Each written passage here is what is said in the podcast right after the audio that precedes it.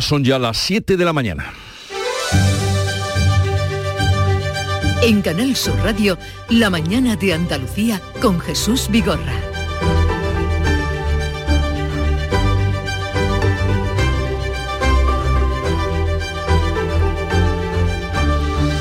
Buenos días queridos oyentes, es jueves 26 de enero y Algeciras amanece con sus banderas a media asta y con el dolor causado por el asesinato de Diego Valencia, sacristán de la iglesia de La Palma, que murió tras el ataque de un ciudadano marroquí de unos 25 años. Previamente había herido a Antonio Rodríguez, que era el párroco de la capilla de San Isidoro. Está fuera de peligro afortunadamente en el Hospital Punta de Europa, donde se recupera. La Audiencia Nacional investiga lo ocurrido como posible acto terrorista islamista. Los testigos cuentan que el joven atacante entró a las seis y media o pasadas esta seis y media de la tarde en la capilla de San Isidro y gritó combinando a los filigreses a acatar la religión islámica. Una hora más tarde regresó vestido con una chilaba y portando un machete eh, con el que agredió al párroco y a continuación se dirigió a la cercana iglesia de La Palma le ha dado un macetazo en el cuello y en ese momento ha, caído en el suelo. Entonces cuando él ya salió corriendo, ya hemos salido todos corriendo a la plaza alta para ver, para intentar socorrer al hombre. Mi compañero le ha puesto en, el, en la herida que era en el cuello, le ha puesto el mandil como para taponar la sangre y al ratito ha venido un hombre diciendo que era médico, le ha tocado el pulso y le ha dicho, mira, este hombre, este hombre está muerto. El agresor fue detenido poco después. Las palabras de condena se han sucedido durante toda la noche. El presidente de la Junta y el presidente del Gobierno han expresado sus condolencias a través de las redes sociales. El alcalde de Algeciras, José Ignacio Landaluce, espera resultados de la investigación. Y esperemos eh, la investigación de la Policía Nacional y de la Justicia para saber qué circunstancias rodean al asesino de Diego, y a esta persona que no se puede entender cómo ha podido tener esa, esa agresividad y ese daño a personas tan buenas y tan pacíficas. Esta noticia, esta tragedia, ha eclipsado todo lo demás. Hoy seguiremos pendientes de la investigación y de la evolución de los cuatro heridos y también eh, conectaremos con Algeciras y con nuestros compañeros de allí. Por otra parte, este jueves se reúne la Mesa Sectorial de la Salud después de que la Junta y el Sindicato Médico Andaluz hayan llegado a un acuerdo y desconvocado el paro anunciado para mañana viernes en la atención primaria. De lo económico, hoy conoceremos cómo está evolucionando el mercado laboral porque se van a dar los datos de la encuesta de población la EPA, del cuarto trimestre de 2022. La ocupación superó los 20 millones y medio, pero la tasa de paro repuntó dos décimas, al 12% en los últimos datos conocidos de julio a septiembre. Y en el exterior, Rusia ha respondido al anuncio del envío de tanques alemanes y estadounidenses con un bombardeo masivo y simultáneo. Miles de personas en Kiev Gerson, Zaporilla y Nipro pasan la noche en los refugios mientras llueven las bombas en el exterior. Son sonidos que nos llegan desde allí, desde Kiev, y el presidente Volodymyr Zelensky ha, agredido, ha agradecido perdón, las entregas futuras de tanques Leopard y Abrams. Dice que son un paso más hacia la victoria, la victoria y ha pedido velocidad y cantidad.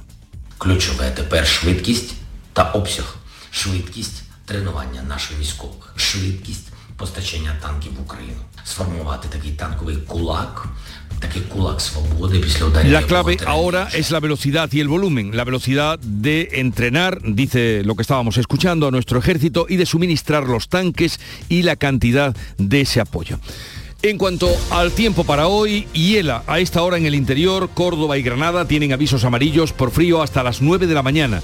Las máximas serán hoy similares a las de ayer o algo más bajas. Los cielos despejados por la mañana y cubiertos por la tarde. Los vientos del oeste en el Mediterráneo y del norte en el resto del territorio. Pero vamos a conocer con más detalle cómo viene el día en cada una de las provincias de Andalucía. Cádiz, salud votaron. 5 grados tenemos a esta hora, llegaremos a los 13 y el cielo despejado. ¿Cómo viene el día por el campo de Gibraltar, Ana Torregrosa? Una situación prácticamente idéntica, 5 grados a esta hora, la máxima prevista 13, cielos con nubes y claros. En Jerez, Pablo Cosano. 3 grados marca el termómetro, 13 de máxima prevista, 2 grados bajo cero en la sierra, en Villaluenga. Huelva, Sonia Vela. Cielos con pocas nubes que irán aumentando por la tarde. Llegaremos hoy a los 15 grados a esta hora 2 en Huelva. ¿Qué temperatura tenemos en Córdoba, Miguel Vallecillo? Ahora mismo lo peor en los Pedroches, con 5 bajo cero en el Viso, así como 4 bajo cero en Espiel y La Rambla. En la capital cordobesa, 0 grados, la máxima será de 12 y cielo sin nubes. ¿Cómo amanece Málaga, María Ibáñez? Pues con pocas nubes a esta hora en la capital tenemos 8 grados de temperatura, alcanzaremos los 15. En Jaén, Alfonso Miranda. Día, día calcado al de ayer, a esta hora de la mañana en la capital ha subido un poquito la temperatura, estamos rozando los 2 grados. En Sevilla, Pilar González. Tenemos nubes, sobre todo por la tarde, se espera una máxima de 14 grados, ahora tenemos 3 en la capital. ¿Y Granada, Lauranito. 1 bajo cero. Mm, mira cómo tengo la garganta. Ya, ya, ya te oigo. 1 bajo cero, máxima prevista de 11 grados, pocas nubes. Almería, María Jesús Recio. Se va yendo ya la nieve, tenemos 8 grados en la capital, menos 7, un poquito menos que ayer en Calaralto, 16 de máxima y el cielo prácticamente despejado.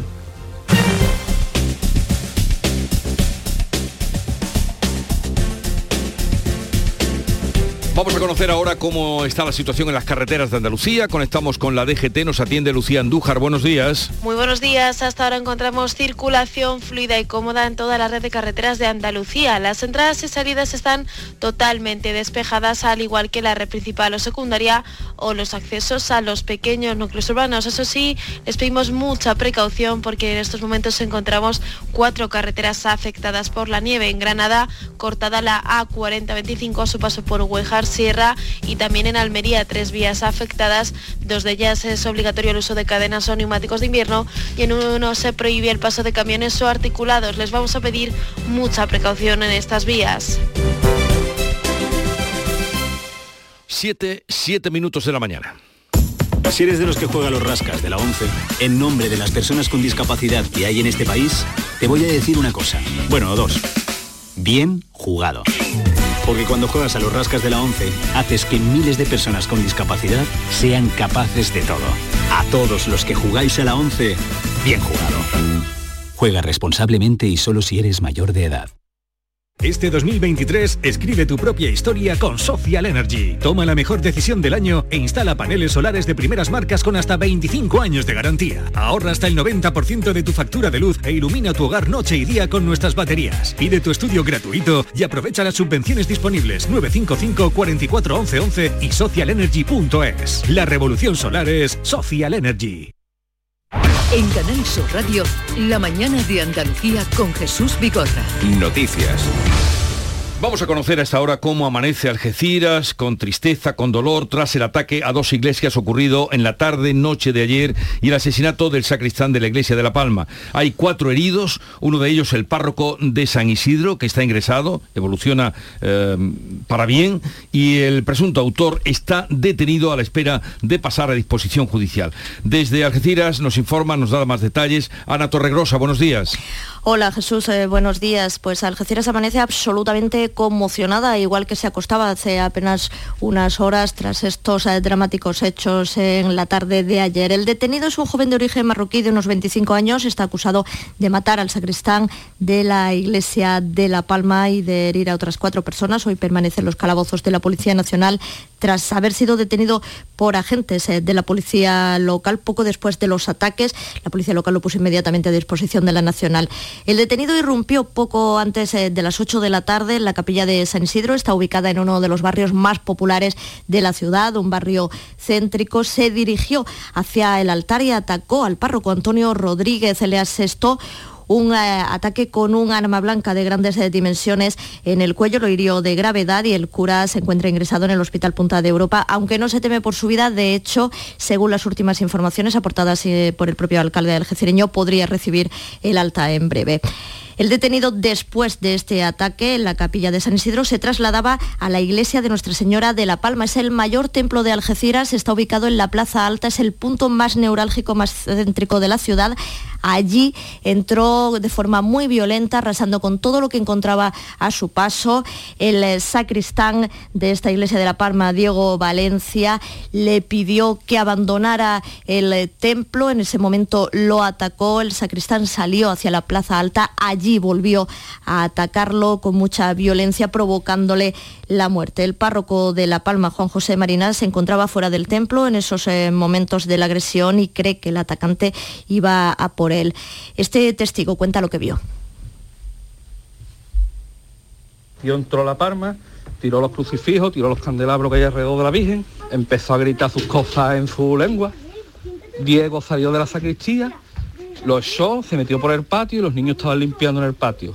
Alía la grande, Diego la echaba, empujó a Diego, Diego salió corriendo detrás de él y en la plaza alta la dejó pues eh, tras este ataque, esta agresión mortal al sacristán de la iglesia de La Palma, este individuo se paseaba tranquilamente por la Plaza Alta con ese arma blanca de grandes dimensiones. Se dirigió entonces a la capilla de Europa, que está en otro de los extremos de la Plaza Alta, y comenzó con esa eh, arma blanca de grandes dimensiones, una especie de machete, a golpear las puertas de la ermita de Nuestra Señora de Europa, pero al estar cerrada siguió caminando unos eh, metros y ya rápidamente fue cuando lo localizó la policía local después eh, de recibir tanto la local como la nacional numerosas llamadas porque se desató la alarma entre todos los eh, ciudadanos que habían sido testigos del ataque a las dos iglesias y del apuñalamiento de estas personas. Sentí que había en la puerta un señor hablando de Alá y con un rosario en la mano, con su túnica,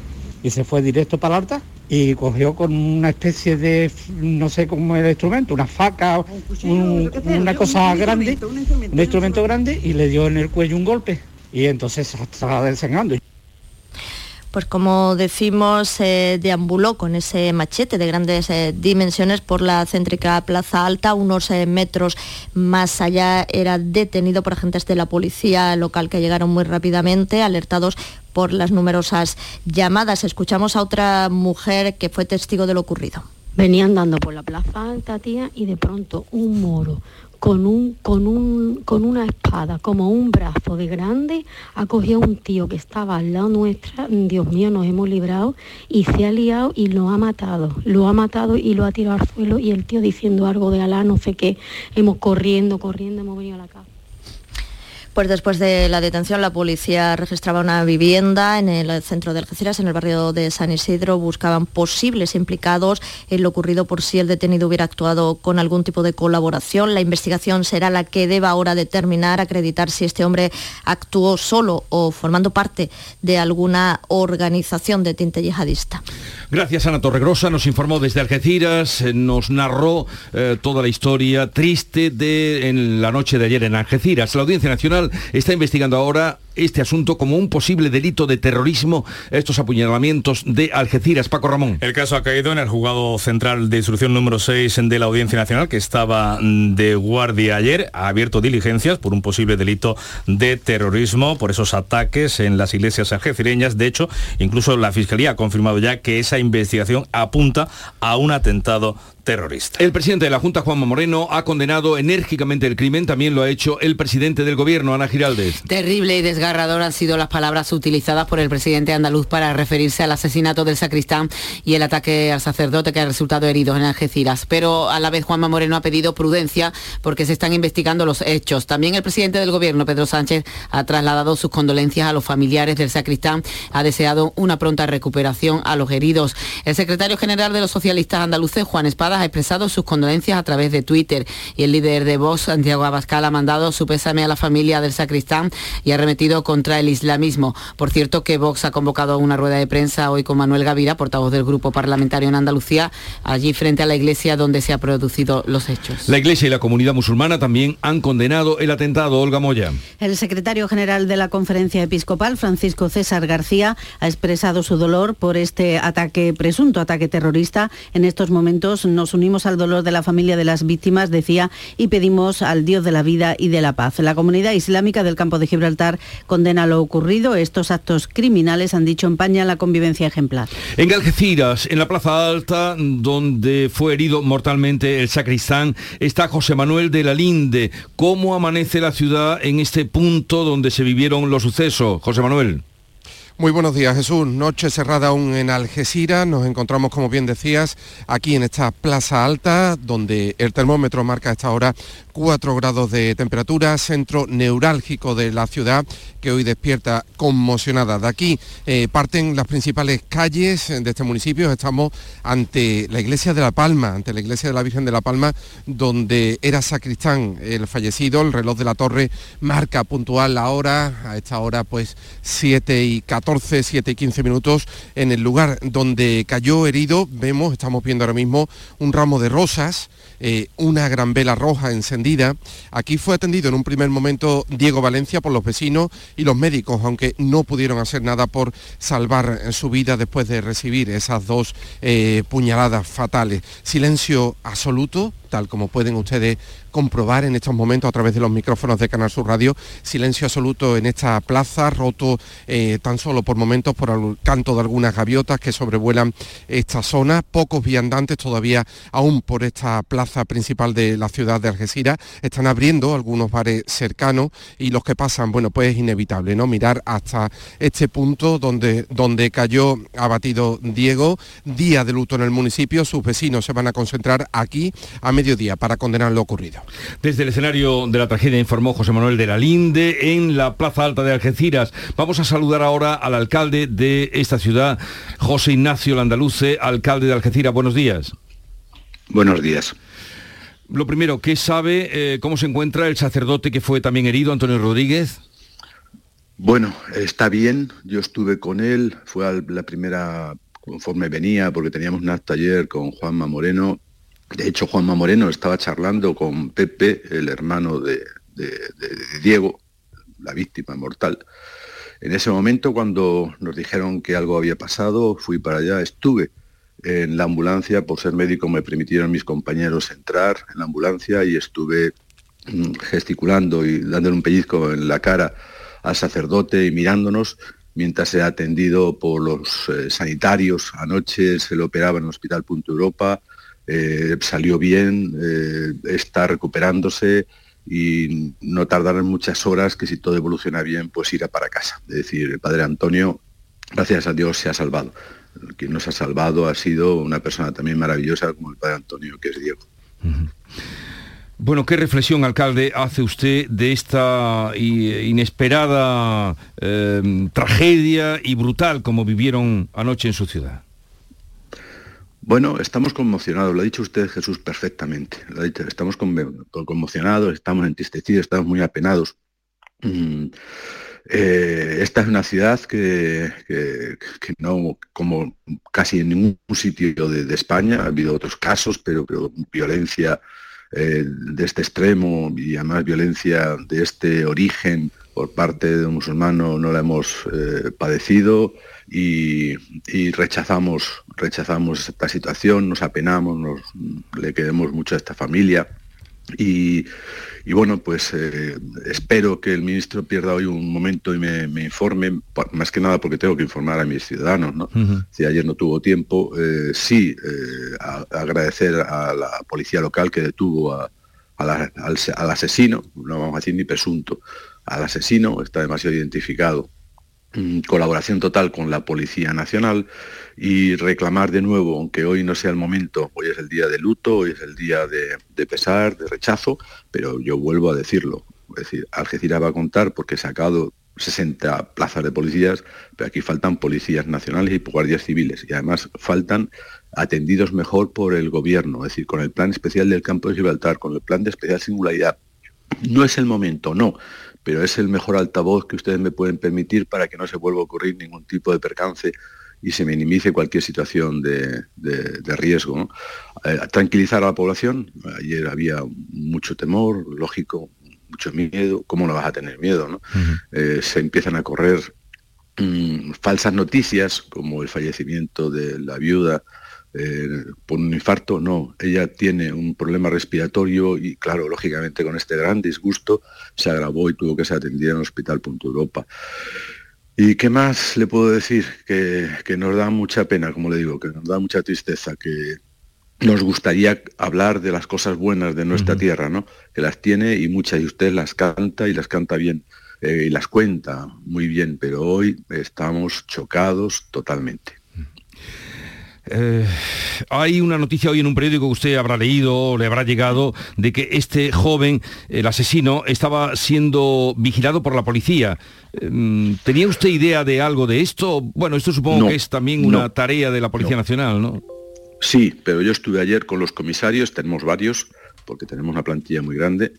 Eh, estuvimos varias horas juntos estaba también el, eh, don Rafael, el señor obispo, estaba nuestro querido vicario y estuvimos muchas horas allí en, la Plaza Alta eh, acompañando y velando al cadáver mientras eh, hacían el levantamiento, tomaban todas las muestras, hacían la posible reconstrucción de cómo había ido la evolución desde, desde que fue atacado por primera vez Diego dentro de la iglesia de La Palma y, no me dijeron absolutamente nada. Después ya eh, supimos que eh, entraba en la audiencia nacional eh, por posible terrorismo, con lo cual a partir de ahí, pues bueno, más, silencio todavía. Pero ya le digo, yo espero que tengan la delicadeza.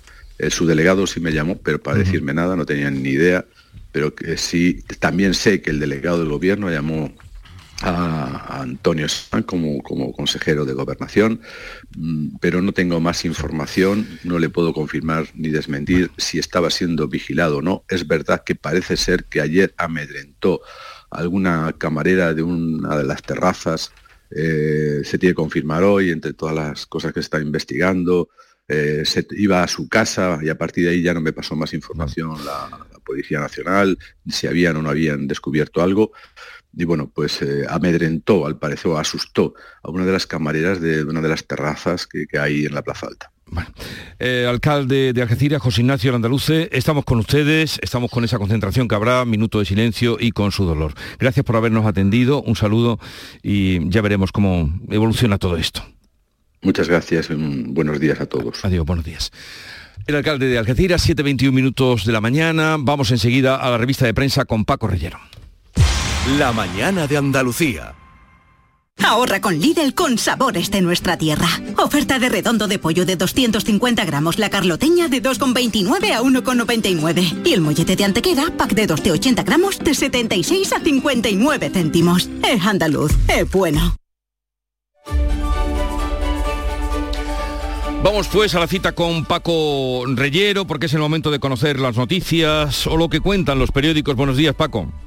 Ataque al corazón de Algeciras. Jesús, con esta frase podemos resumir eh, la gran profusión, la gran difusión que hay en toda la prensa andaluza y nacional del asesinato de Diego Valencia, el sacristán, como acabamos de escuchar al alcalde, al andaluz. El mundo anota en su portada que la policía vigilaba al magrebí que atacó a los religiosos y destacamos una frase de Humberto Eco que sirve para ilustrar la portada del mundo. El fin del terrorismo no es solamente matar ciegamente, sino lanzar un mensaje para desestabilizar al enemigo. A veces lleva a su portada una entrevista con Mónica Ojelmeyer, que es la presidenta de la eh, Comisión de Control Presupuestario de la Unión Europea, la jefa del equipo del Parlamento Europeo, va a visitar España, dice iremos a España porque el gobierno no nos dice dónde están los fondos de recuperación y va a interrogar al Ejecutivo sobre el destino final de ese dinero. Además, apunta en esa portada de ABC, rebajar la malversación abre la puerta a la corrupción política. Eso dice Europa. Y respecto al envío de carros de combate a Ucrania, ¿qué cuenta la prensa? Ucrania espera 100 tanques para romper la defensa rusa. España que va a enviar Leopard pese al rechazo de Podemos. La decisión, como nos recuerda hoy el Independiente, recae en el presidente Sánchez, aunque los eh, Leopard, como venimos comentando, según la propia ministra de Defensa, Margarita Robles, en algunos casos o no están en buen estado o directamente están inutilizables. El español considera que Pedro Sánchez va a hurtar al Congreso el debate sobre los tanques a Ucrania para no enfrentarse a sus socios. No ha informado al líder de la oposición, si prevé hablar con Yolanda Díaz y el PNV hasta ahora es el único de los que lo apoya. La razón concluye este análisis. Entregar Leopard es enviar una clara señal a Rusia de que Occidente apoya a Ucrania y anota en su editorial la razón, escalada inevitable y riesgo imprevisible ante lo que eh, es desde luego un apoyo muy expreso al país ucraniano ante la invasión de Rusia. El país occidente abre una nueva fase en ese apoyo a Kiev al enviar directamente tanques. El suministro de blindados por Europa y Estados Unidos rompe un tabú y fortalece a Ucrania ante la temida ofensiva rusa en la próxima primavera. Y en la viñeta de Nieto en ABC vemos a la ministra Ione Belarra en el atril, quien dice no hay que dar tanques a Ucrania porque la respuesta rusa sería imprevisible, sería terrible, sería despiadada y una voz le pregunta, ¿pondrán un Mercadona? Claro, ante las críticas de la propia Belarra a esta cadena de supermercados, vinculando Nieto de manera irónica, cáustica, ambos asuntos. Bueno, vamos Paco con las noticias destacadas de la prensa andaluza noticias que encontramos en las cabeceras de las distintas provincias de nuestra tierra, por ejemplo las del grupo Vocento en Ideal de Granada o en el sur de Málaga, o en las del Grupo Yoli, el Diario de Cádiz o Diario de Sevilla, el SAS que limita el número de pacientes por médico para aliviar la atención primaria. La Junta y el Sindicato Médico llegan a un acuerdo que desconvoca la huelga prevista para mañana, para viernes, y se comprometen a mejorar las condiciones. Contrasta Jesús esta noticia con la portada de la vanguardia que refleja que en Cataluña ayer unos 15.000 profesores y también médicos se movilizaron en una jornada de huelga que se notó más en los ambulatorios que en las aulas. Almería se tiñe de blanco tras una noche gélida. Foto del ideal de Almería, las sierras de Gádor, Nevada, Cabrera, los filabres o las estancias se cubrieron de blanco en una jornada con temperaturas mínimas, mínimas en la noche que no se recordaban en los últimos años. Y en Jaén, un centenar de policías locales que van a recibir formación para atender a personas que sufran paradas cardiorrespiratorias. Eh, me quedo con una última noticia de las provincias andaluzas, concretamente en Granada, las palomas torcaces, Jesús, que llegan antes a la ciudad. El ayuntamiento ha tenido que adelantar el plan de limpieza no sabemos si es producto del cambio climático, que suele este plan de limpieza activarse en primavera, pero ya comienzan a llegar las torcaces a Granada. Y quien ha llegado ya es Nuria Gaciño, buenos días. Hola, ¿qué tal? Muy buenas. Para darnos cuenta de la información deportiva, la Copa del Rey se queda sin equipos andaluces tras la eliminación anoche del Sevilla. El Sevilla no ha logrado ese pase a las semifinales del torneo copero tras caer anoche en el Sadar ante Osasuna por 2 a 1. Se adelantó el equipo navarro en el minuto 70 y al filo de los 90 empataba en Nesiri. Abde hacía ya el definitivo 2 a 1 en la prórroga. Un partido donde el Sevilla compitió y por momentos hizo un buen partido. Además de Osasuna también se ha metido en las semifinales de la Copa del Barcelona que se impuso por la mínima a la Real Sociedad. Hoy turno para el Madrid y el Atlético de Madrid en el Bernabéu a las 9 y a las 8 el Valencia y el Atlético de Bilbao se ven las caras en Mestalla. El sorteo de los emparejamientos de las semifinales de Copa se va a celebrar el próximo lunes 30 de enero a partir de la una de la tarde. El que se celebraba ayer era el de las semifinales de la Liga de las Naciones, donde España se enfrentará a Italia el 15 de junio. En la Copa del Rey de Fútbol Sala sigue adelante el Jaén Paraíso Interior. Han caído eliminados en los octavos el Humantequera y el Córdoba Patrimonio. En la Liga de Campeones de Baloncesto, el Unicaja de Málaga superó al AEK de Atenas en el primer partido del top 16. Se sufrió pero al final se ganó por 88 a 66 y también se sufrió y se ganó en el Mundial de Balonmano. Los hispanos lucharán por las medallas tras vencer a Noruega 34 a 35 después de dos prórrogas. Una parada del portero a cuatro segundos del final permitió a España sellar el billete a las semifinales. La cita será el viernes a las 6 frente a Dinamarca. Sergio Pellicer, nuevo técnico del Málaga. Tras la destitución de Pepe Mel, Pellicer se hará cargo del Málaga hasta final de temporada y también la próxima. Ya ocupó el banquillo malaguista durante un año y medio, desde enero del 2020 hasta junio del 2021. El debut de esta nueva etapa será ante el Sporting en el Molinón. También tenemos movimiento en el Cádiz con el acuerdo de cesión del centrocampista argentino Gonzalo Escalante, que llega procedente del Cremonese italiano, donde estaba cedido por la Lacho, ya ha sido presentado, y el que ya se entrena con sus nuevos compañeros en el Granada es el delantero senegalés, Famara Diedú, primera incorporación invernal del conjunto granadinista. Y espera un momentito, aguarda. Nuria, te, te, veo un poquito hoy afectada, ¿no? Uf, estoy ahí, ahí. Ahí, ahí, ahí, ahí. Bueno, a ver qué, aunque información cierra hoy el kiosco de prensa. Paco Rellero, cuéntanos, sorpréndenos.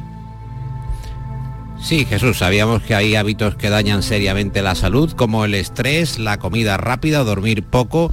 Ahora uh, Marius Carol en la vanguardia nos recuerda una investigación de la Universidad de Toronto, ubicado en la prestigiosa Asociación Estadounidense de Psicología, llegando a la conclusión de que el consumo deteriora el bienestar emocional de las personas. Hay que consumir información política, dice, dice esta información. Ay, se nos corta, Paco. Cierta... Um, sí, Jesús. Sí, sí, es que se nos ha cortado un par de veces. Concluye. Ahí tenemos cierta dificultad, así es que en fin, lean ustedes el artículo que nos recomienda de Marius Carol en La Vanguardia. Dice que hay que consumir información política, eso estresa mucho también, ¿eh? no sé yo si será muy bueno. Nuria Gaciño, que tengas un buen día. Igualmente.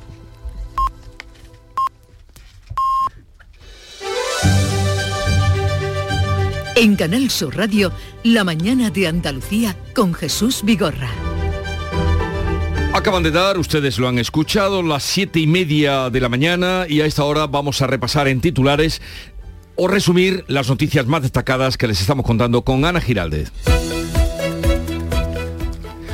Luto en Algeciras por el asesinato del sacristán de la iglesia de La Palma en un atentado yihadista ocurrido anoche. Un ciudadano marroquí de 25 años está detenido acusado de ser el autor del ataque. El párroco de otra iglesia y otras tres personas están heridas. El presunto agresor está detenido a la espera de pasar a disposición judicial. Hoy permanece en los calabozos de la Policía Nacional tras haber sido detenido por agentes poco después de los ataques. A las 12 de este mediodía hay convocada una concentración de repulsa en Algeciras. Políticos y autoridades han mostrado ya sus condolencias. Será a las puertas de la iglesia de La Palma, el alcalde de Algeciras ha trasladado su pesar y el de toda la corporación municipal, también condenas del presidente de la Junta o el presidente del Gobierno. Hoy se reúne la mesa sectorial de salud con la Junta y los sindicatos tras la desconvocatoria de la huelga en la atención primaria. El acuerdo anunciado entre la Consejería de Salud y el Sindicato Médico Andaluz deberá ser ratificado en el plazo de un mes. El martes próximo habrá otra mesa de trabajo con sociedades científicas y colegios profesionales donde la Junta aportará un documento con todo lo que se ha hecho en primaria. La Junta y Gobierno coinciden en la necesidad de un pacto de Estado por la industria. lo ha dicho en Algeciras en unas jornadas organizadas por la UGT.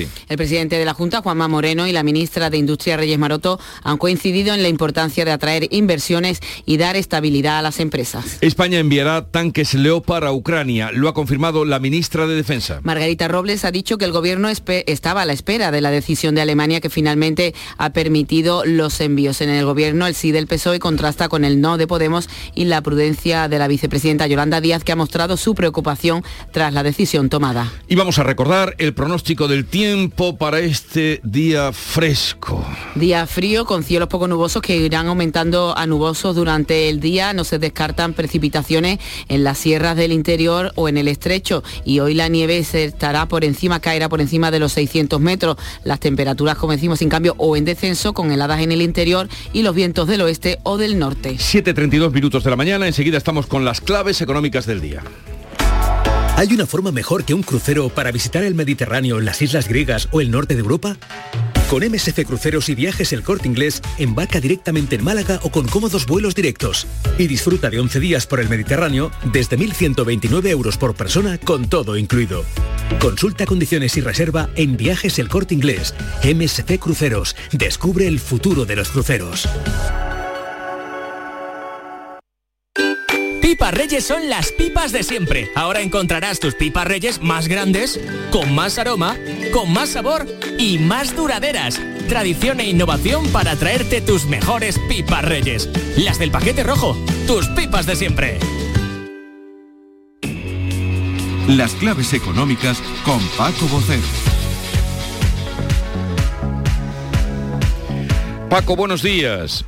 Buenos días Jesús, ¿qué tal? Bien, ya estamos a jueves, tenemos muchas claves de interés, empezando por una de las más esperadas del mes, que ya está a punto de terminar, y que es la encuesta de población activa, la EPA, que se va a publicar hoy y que saldrá pues al filo de las 9 y les contaremos a los oyentes. Exactamente, hoy tenemos Jesús encuesta de población activa EPA correspondiente al último trimestre del año y cifras de empleo definitivas de 2022 que están homologadas a la estadística europea. Y recordemos, tú las apuntado antes, España cerró el tercer trimestre con su mejor cifra de ocupados de 2008, 20 con millones y medio, más de 20 millones y medio, dejando la tasa de paro en el 12,67%. También se fijó un récord de afiliación en Andalucía, hasta los 3.280.000 80.600 ocupados, dejando en este caso el paro en el 19%. Vamos a ver, en fin, qué datos tenemos hoy para cerrar el ejercicio y atisbar una vez más si el grado de fortaleza del mercado laboral, que ha sido inusual tanto en nuestro país como en buena parte de Europa y Estados Unidos, se mantuvo también en la recta de final de año. Ah, cierto que habrá mucha letra pequeña para analizar, mira, desde el impacto del empleo público a lo largo del ejercicio hasta, por ejemplo, la hora efectivamente perdón, trabajadas, pasando por la productividad y las causas de su evolución, para tratar de que la valoración que podamos tener sea lo más rigurosa posible. Pero el que la ocupación y el empleo se hayan mantenido en estos niveles es ya un principio positivo, porque hasta no hace mucho tiempo la economía debía crecer al menos al 2% para crear empleo y este año ya se ha roto claramente ese viejo principio. Pues esperaremos eh, y esperemos que tengamos análisis debidamente riguroso sobre la EPA de 2022, como tú bien apuntas. Y hablando de actividad, contamos ya con datos adelantados de la creación de empresas a lo largo del año pasado, ¿no? Sí, así es. Según la estadística mercantil del, del Colegio de Registradores, los datos dicen que el número de empresas que se crearon en 2022 alcanzó las 100.197, lo que representa un descenso, una caída del 1,9%. Por el contrario, se declararon en concurso 5.248 sociedades, un 11 por 13, un 11,3% más que 12 meses antes. Y en cuanto al último trimestre del año, la media nacional fue muy exigua, apenas avanzó un 1% de esa media nacional, Andalucía lo hizo en un 0,7. Eso sí, en esos tres meses los sectores donde se crearon más empresas son dos clásicos, fíjate, la hostelería, mm. que avanzó un 11% y la construcción con un aumento del 14%.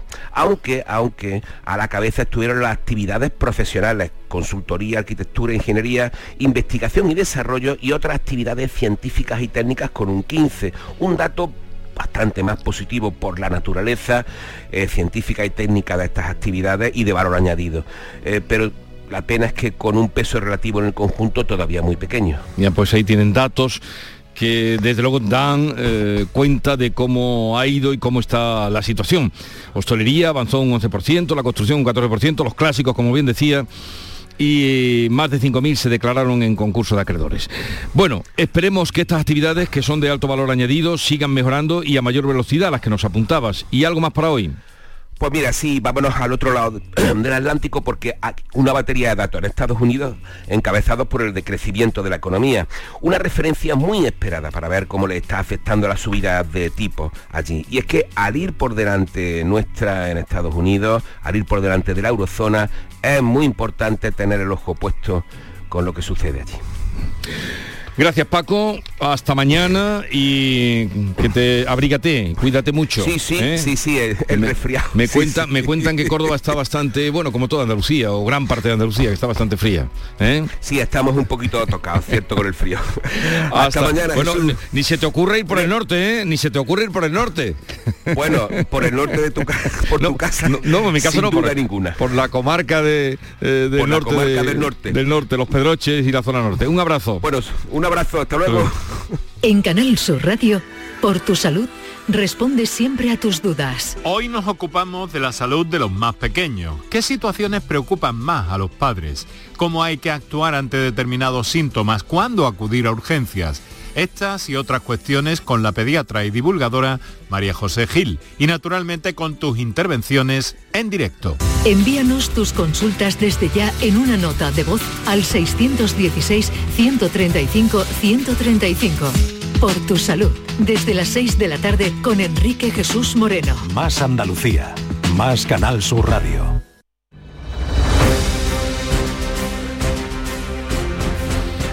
Vamos con otras noticias. Estos días de frío, como señalábamos que estamos viviendo, hace que aumente la asistencia de personas en urgencias hospitalarias con cuadros respiratorios, pero muchos casos son tratables en casa. Los profesionales hacen un llamamiento a la responsabilidad porque no todas las personas deberían pasar por urgencias y se evitaría que colapsaran. Nos cuenta desde Córdoba Miguel Vallecillo. Los profesionales coinciden en hacer un llamamiento a la responsabilidad individual para que nos acerquemos a urgencias solo en casos evidentes porque estamos en un momento en el que se multiplican los cuadros respiratorios y paradójicamente no son las personas mayores las principales usuarias de las urgencias. Suelen ser personas de entre 30 y 55 años de edad.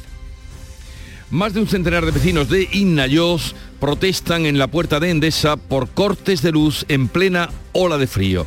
Laura Nieto, Granada. Endesa se ha comprometido con el alcalde de Ignayot, Mariano Lorente, a emplazar un retén en el municipio para que atiendan las averías en el suministro eléctrico. Es una solución parcial porque no se incrementa la potencia en el municipio. Más de 1.500 vecinos de los 5.000 de Ignayot sufren cortes periódicos de luz que se prolongan durante horas y días. Reclaman un servicio por el que pagan. Tengo mi marido enfermo se pone una máquina y mi marido no puede dormir. Llevo tres días sin luz, todavía no me ha venido, tres días sin luz. Tengo niños pequeños y pagando mi luz. Enfermos con bronquitis. Niños chicos de dos años. Yo tiro de la congeladora, todas las congeladoras llenas de carne, una pena. Endesa atribuye la situación a los enganches ilegales.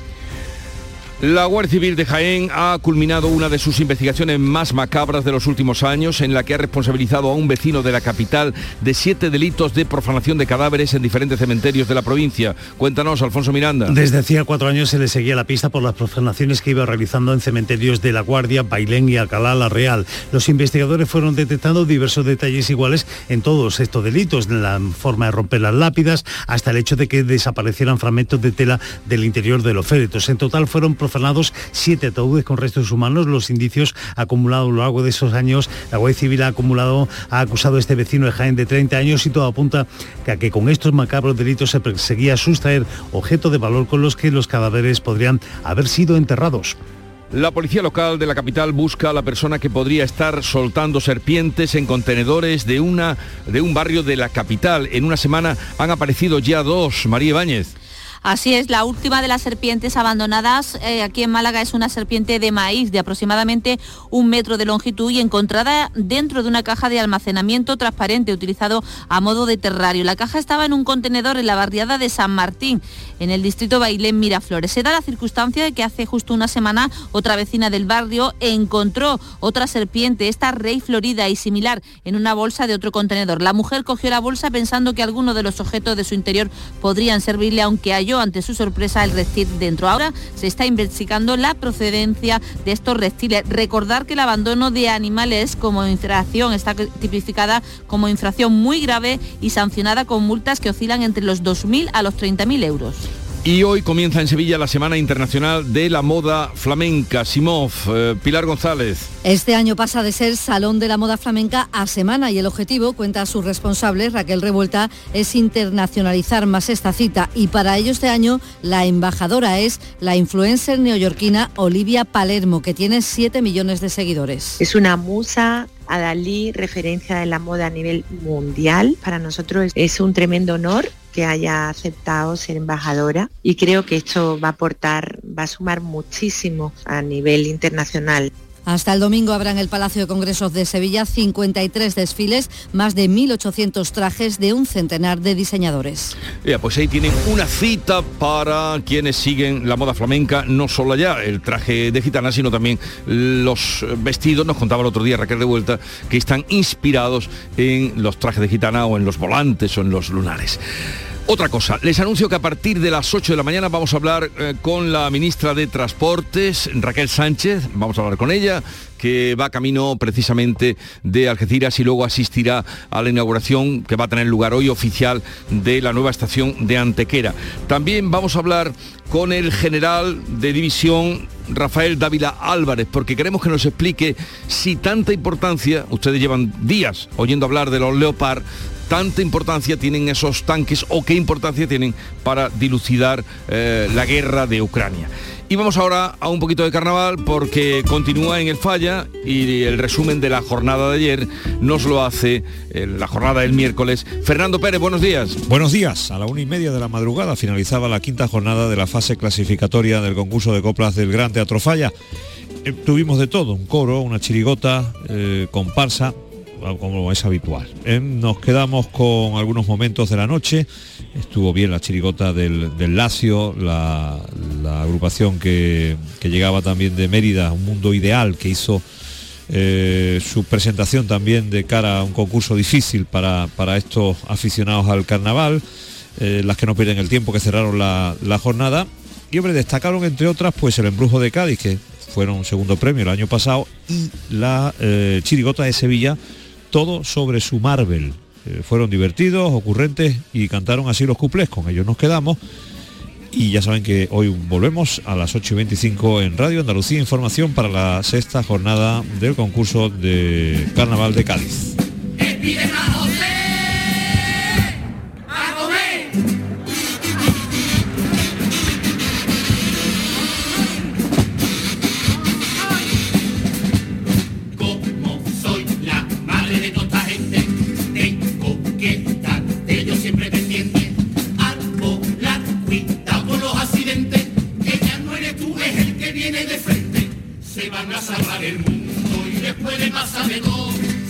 Con este ritmito, con este ritmito llegamos a las 7.45, 8 menos cuarto de la mañana, tiempo para la información local.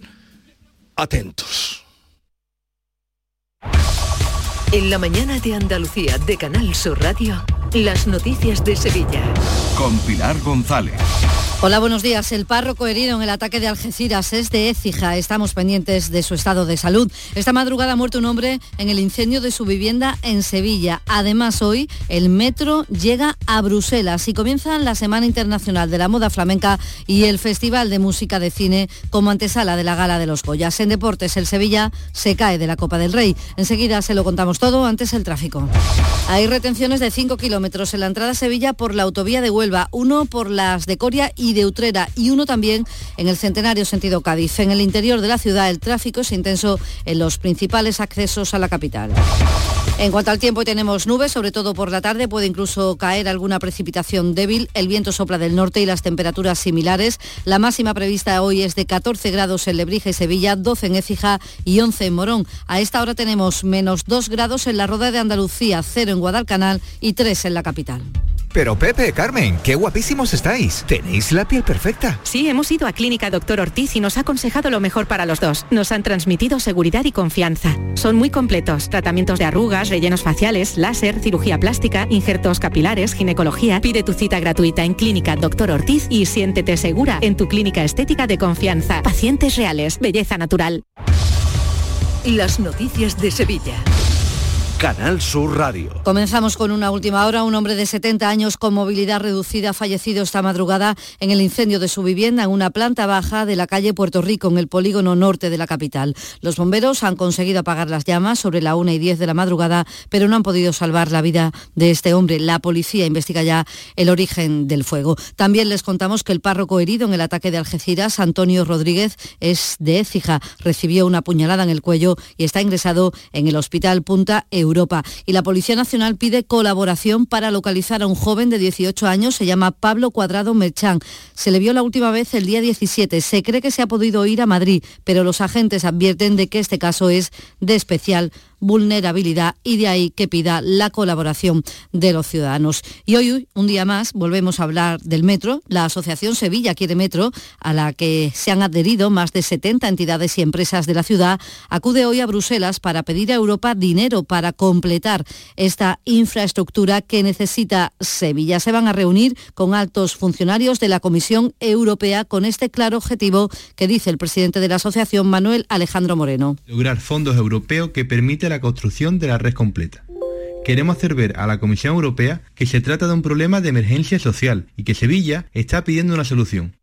Esta reunión en Bruselas se produce tras un acuerdo calificado de histórico entre la Junta y el Gobierno para financiar el tramo norte de la línea 3 del metro, una firma que se ha producido 20 años después del acuerdo que hubo para financiar la línea 1. En cualquier caso, el presidente andaluz, Juanma Moreno, ha destacado la lealtad institucional y cómo se ha logrado avanzar en un proyecto fundamental para la ciudad. Nos produce, como no puede ser de otra manera, una enorme satisfacción este momento se ha hecho esperar más de una década para ampliar una infraestructura que data precisamente del año 2009, que es cuando se hizo aquella única línea del metro en Sevilla y que por fin contará con una nueva línea. Por delante ocho años de obra, la ministra Raquel Sánchez explicaba tras la firma cómo se harán los pagos por parte del Gobierno. Vamos a realizar una transferencia a la Junta de Andalucía de más de 20 millones de euros antes de 30 de junio, decía, del 2023, en concepto de anticipo para iniciar las obras. A partir del 2024, las siguientes aportaciones se abonarán antes del 31 de diciembre de cada año. El alcalde Antonio Muñoz agradecía el consenso y anunciaba que quiere más. No renunciar a nuestra red completa del metro y por eso hoy por fin se firma este acuerdo de financiación de la parte norte de la línea 3 y quiero agradecer sin fisura al presidente de la Junta de Andalucía, a la ministra, por el esfuerzo del Gobierno de España de la Junta de Andalucía. Y más proyectos. Sevilla contará con un nuevo distrito urbano portuario entre el Puente de las Delicias y el Centenario que supondrá una transformación radical de toda la zona. Habrá viviendas y un hotel en la Avenida de las Razas, donde hoy hay concesionarios de coches y aparcamientos. Y en la otra acera, en el muelle de Tablada, la nueva terminal de cruceros. Además, un teatro, un parque y la utilización de las naves para actividad económica. El presidente de la Autoridad Portuaria, Rafael Carmona, ha presentado este proyecto. Eh, estamos hablando de 49.000 metros cuadrados de zonas verdes, 100.000 metros cuadrados de usos para actividades económicas y al mismo tiempo en esa primera fase eh, abordamos también toda la inversión que hay que realizar para el parque del puerto, el teatro del puerto, poner en valor el puente de hierro Además, les contamos que el Ayuntamiento de Sevilla celebra hoy su pleno ordinario. Va a aprobar definitivamente la nueva ordenanza reguladora de los mercados de abasto, el destino de la parcela que ocupa el depósito de la grúa municipal del Parque de los Príncipes y cuatro calles más de Nervión que van a ser zona También hoy comienza la Semana Internacional de la Moda Flamenca y lo hace con una embajadora de prestigio, Olivia Palermo. Es una influencia neoyorquina que va a contribuir a la internacionalización de esta cita que este año pasa de ser salón a semana. Hasta el domingo en Fibes habrá 53 desfiles, más de 1.800 trajes de casi un centenar de diseñadores. La responsable de esta cita, Raquel Revuelta, está convencida de la proyección de esta Semana de la Moda Flamenca. Es una apuesta fuerte la que en, esta ocasión el Ayuntamiento de Sevilla hace para Consimov. El principal objetivo de, de, hacerlo cada vez más internacional, no solamente el evento desde luego, pero con la intención de que nuestra moda flamenca llegue a todas las partes del mundo.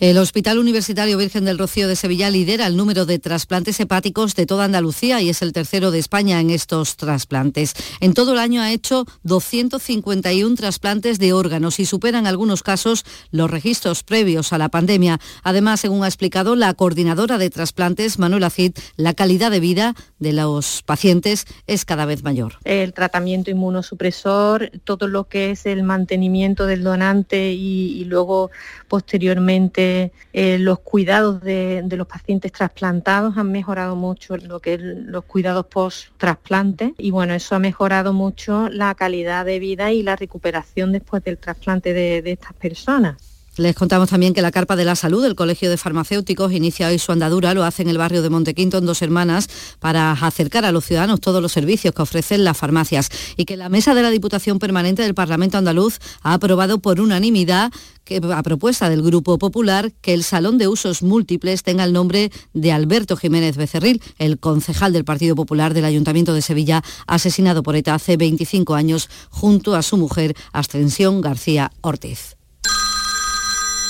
Dime, escúchame, ¿dónde quedamos para comer? Pues estuvimos el otro día en el barrio de Santa Cruz por salir por el centro y no veas cómo comimos en la hostería del Laurel. Te voy a dar una pinceladita. Una chacina en condiciones con un jamón bueno. La ensalada de tronco de bonito espectacular. Pescadito frito, pero bien frito. Las croquetas caseras del chef. Pero vamos, que lo tengo claro. Dentro de la hostería, tranquilos y bien atendidos de sevillanas maneras.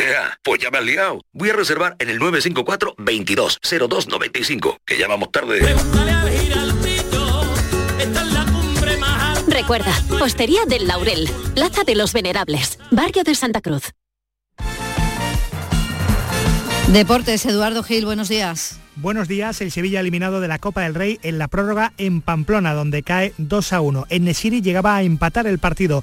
En el descuento, Osasuna hacía el segundo en la prolongación, en uno de los mejores partidos de la era San Paoli, pese a la eliminación.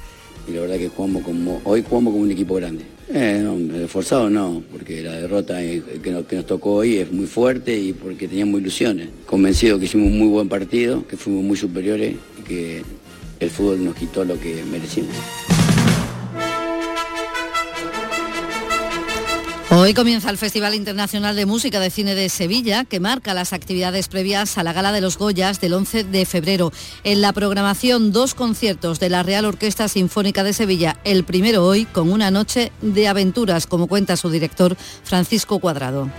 Tenemos un primer concierto con la ROS, la Real Orquesta Sinfónica de Sevilla en Cartuja Center, que lleva por título Una noche de aventuras y es un recorrido por bandas sonoras de películas de aventuras como Ben Hur, El Señor de los Anillos, El Capitán Trueno, Las Crónicas de Narnia o la recientemente estrenada Tadeo Jones 3. Y la cantante italiana Laura Pausini pondrá el broche de oro en la tercera edición de Icónica Fest en un concierto que dará el 21 de julio en la Plaza de España. Será uno de los dos conciertos que tiene este año. Menos dos grados en Estepa, tres en Sevilla, cero en Morón. Yo no sé fingir el amor que te Escuchas La mañana de Andalucía con Jesús Vigorra, Canal Sur Radio. ¿Qué tal? Muy buenas. Cinco minutos para llegar a las 8 de la mañana. Tiempo ya para el deporte aquí en Canal Sur Radio. Nos hemos quedado sin equipos andaluces en la Copa del Rey tras la eliminación del Sevilla anoche en el Sadar. Buen partido del equipo de Nervión, que dominó claramente en la primera parte. No le perdió la cara en ningún momento al encuentro. Incluso cuando se adelantó Sasuna en el minuto 70, los sevillistas fueron capaces de reaccionar y al filo de los 90, Enesiri empató. Ya en la prórroga, Abde hacía el definitivo 2 a 1 para Osasuna. Sin duda, si no el mejor partido del Sevilla de lo que llevamos de temporada, sí uno de los mejores, donde el equipo de Nervión compitió que es precisamente lo que su afición le venía reclamando. Y es que, como bien apunta el técnico San Paoli, anoche el Sevilla jugó como un grande. Esforzado no, porque la derrota que nos, tocó hoy es muy fuerte y porque teníamos ilusiones. Y hay que recuperarse porque jugamos 120 minutos y jugamos en tres días.